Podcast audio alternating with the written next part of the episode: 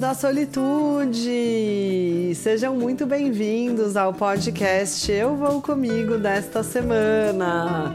Hoje vamos conhecer o paraíso caribenho chamado San Blas. Vai com quem? Você vai com Vai quem? com quem você vai? Vai com quem?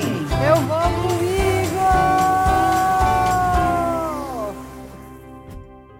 Quando se fala de Panamá, a gente pensa naquele ponto de parada só para você fazer uma conexão entre o Brasil e algum outro lugar da América Central ou América do Norte. E eu tô contando para vocês aqui nessa série sobre o Panamá que tem muito mais para fazer do que só uma breve parada no aeroporto. Já comentei com vocês de lugares lindos na cidade do Panamá e chegou a hora da gente conhecer um paraíso caribenho, daqueles mesmo que a gente sonha.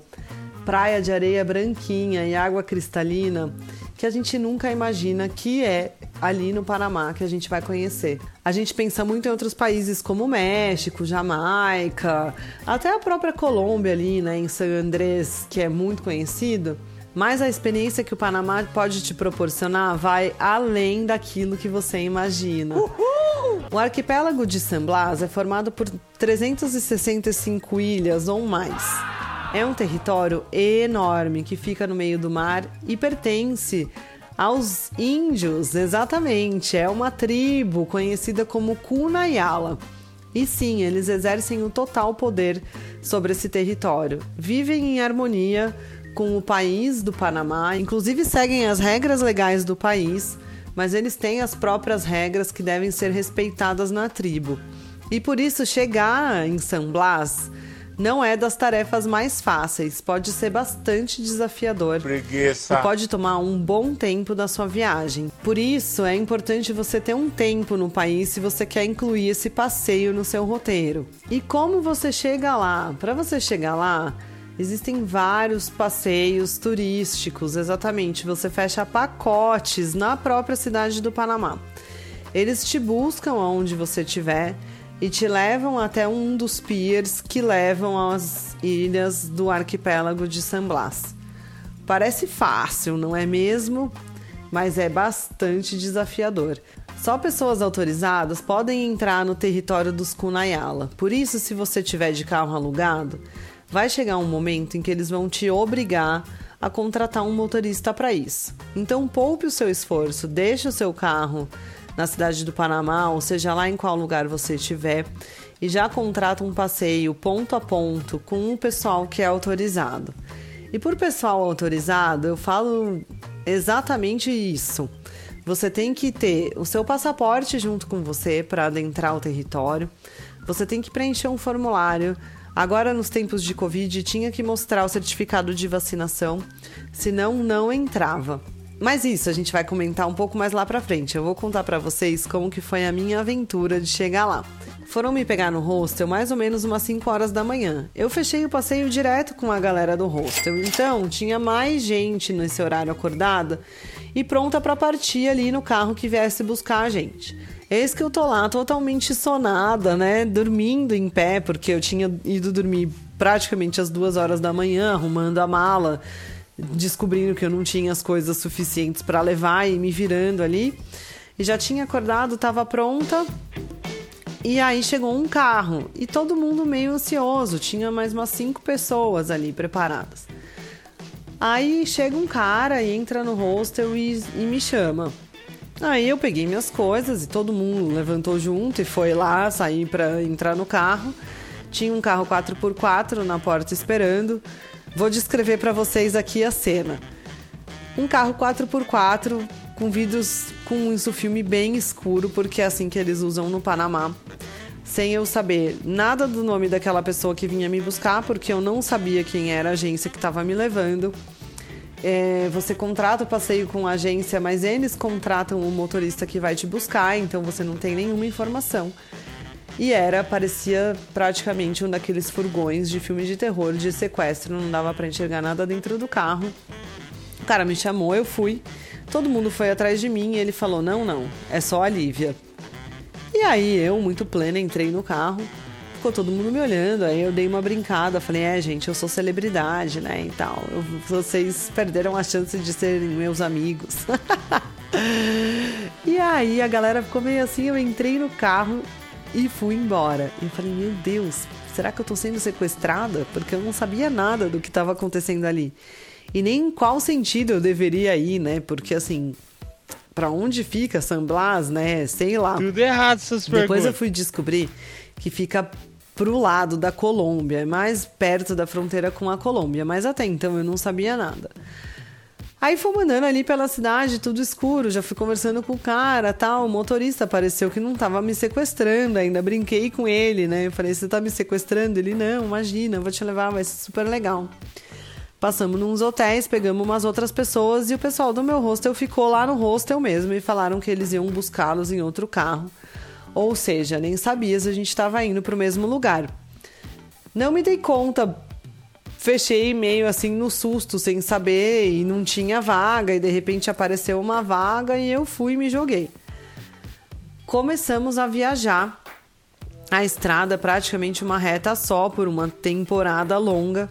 O motorista do meu carro, quase dormindo, tomou um copão de café e mesmo assim não acordava. Aí virou pra galera e falou: gente, por favor, coloca uma playlist que eu tô quase dormindo. Ou seja, ele mesmo admitiu o que estava acontecendo.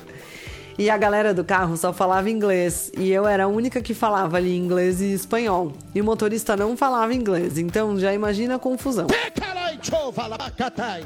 Aí eu organizei com a galera lá, uma moça dos Estados Unidos colocou uma playlist bem legal. E a gente foi bem animado seguindo pelo caminho. Ele falou: Ó, quem não tiver dinheiro me avisa, porque tem que pegar dinheiro no caminho. Lá na ilha não aceita cartão, então tudo vocês vão ter que pagar em dinheiro, inclusive as taxas que os Kunayala vão nos cobrar no meio do caminho. E aí eu já falei: ah, meu Deus, mas eu já paguei o passeio, ainda vou ter que pagar taxa? E aí ele falava: não, não, você não. Ele falava, mas e o resto da galera? Ele, não, o resto da galera sim. Falei, meu Deus do céu, né? O que que tá acontecendo? Eu acho que eu realmente tô sendo sequestrada. Aí todo mundo tinha dinheiro suficiente para ir e tal. A gente não fez a parada no posto. Aí, pofit, um trânsito absurdo, de repente, ali numa bifurcação. Os Kunayala estavam fazendo uma barricada para verificar quem tava ou não tava com certificado da vacina do Covid. E acontece que o Panamá tava pedindo o certificado, mas não sei se era obrigatório, sei que tinha um monte de gente lá que não tinha o certificado. O pessoal começou a ficar desesperado que não ia conseguir entrar e tal, mas aí no fim eles tinham no celular e era o último ponto da estrada em que o celular pegava. Então nada é por acaso, né? Acho que eles já fizeram ali de propósito para a galera conseguir entrar.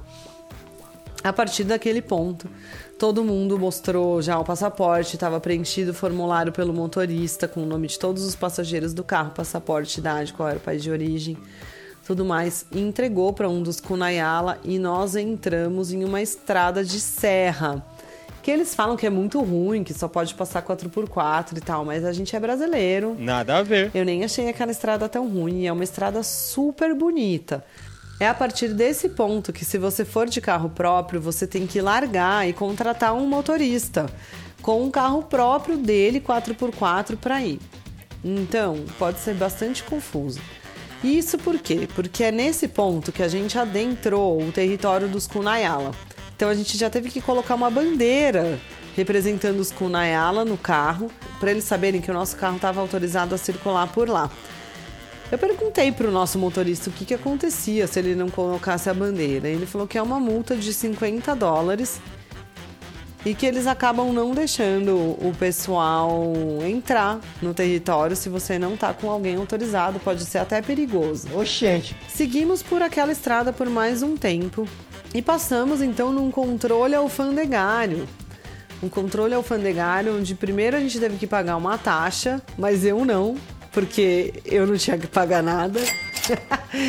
Só as outras pessoas estavam pagando, que era uma taxa de 20 dólares por pessoa para entrar no território dos Kunayala e mais 5 dólares ali pelo carro que o motorista tem que pagar todas as vezes que ele for passar.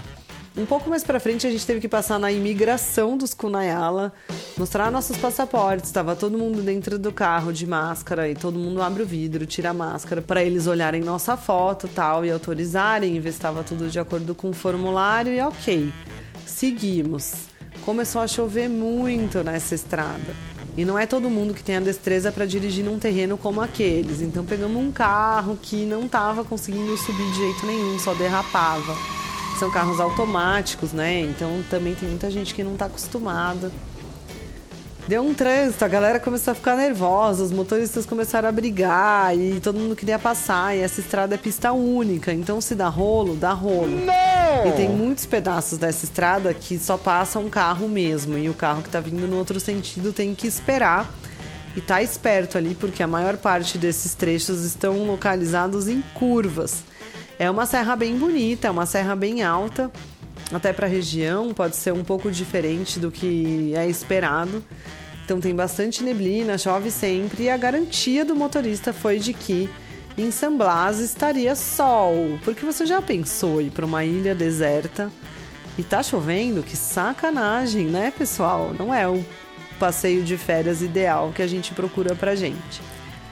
Seguimos viagem por mais um tempo e chegamos em um primeiro lugar onde também teve que pagar uma taxa de 2 dólares por pessoa, uma coisa adicional. Eu novamente não paguei e não estava entendendo nada que estava acontecendo, mas estava com esperança de que já fosse o pier, que eu fosse pegar o meu barco.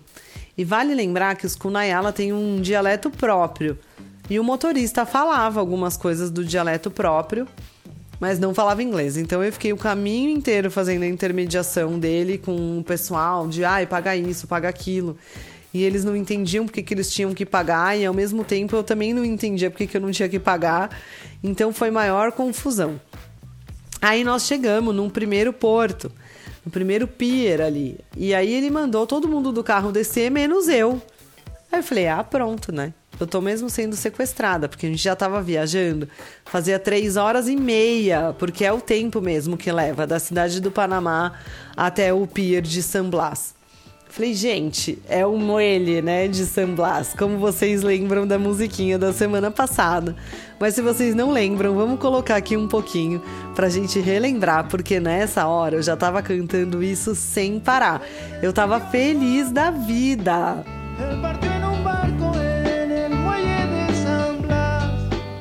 Mas as minhas primeiras impressões não foram muito boas. O Muelle de San Blas, na verdade, não tem nada de glamouroso. É um lugar que parece estar um pouco abandonado. E eu ainda estava totalmente perdida, porque o meu motorista não me falava o que estava acontecendo e não me deixou descer do carro. E eu já estava começando a ficar nervosa, pensando: Ué, mas você vai com quem para San Blas? E quem sabe que você está aqui agora? E eu, na maior briga aqui com a minha solitude, dando aquele grito. Eu vou comigo! E será que isso deu certo, né? Na semana que vem eu vou te contar o restante desta saga para a chegada na minha ilha paradisíaca do arquipélago de San Blas. Vai com quem? Você vai com quem? Vai com quem? Vai com quem? Eu vou com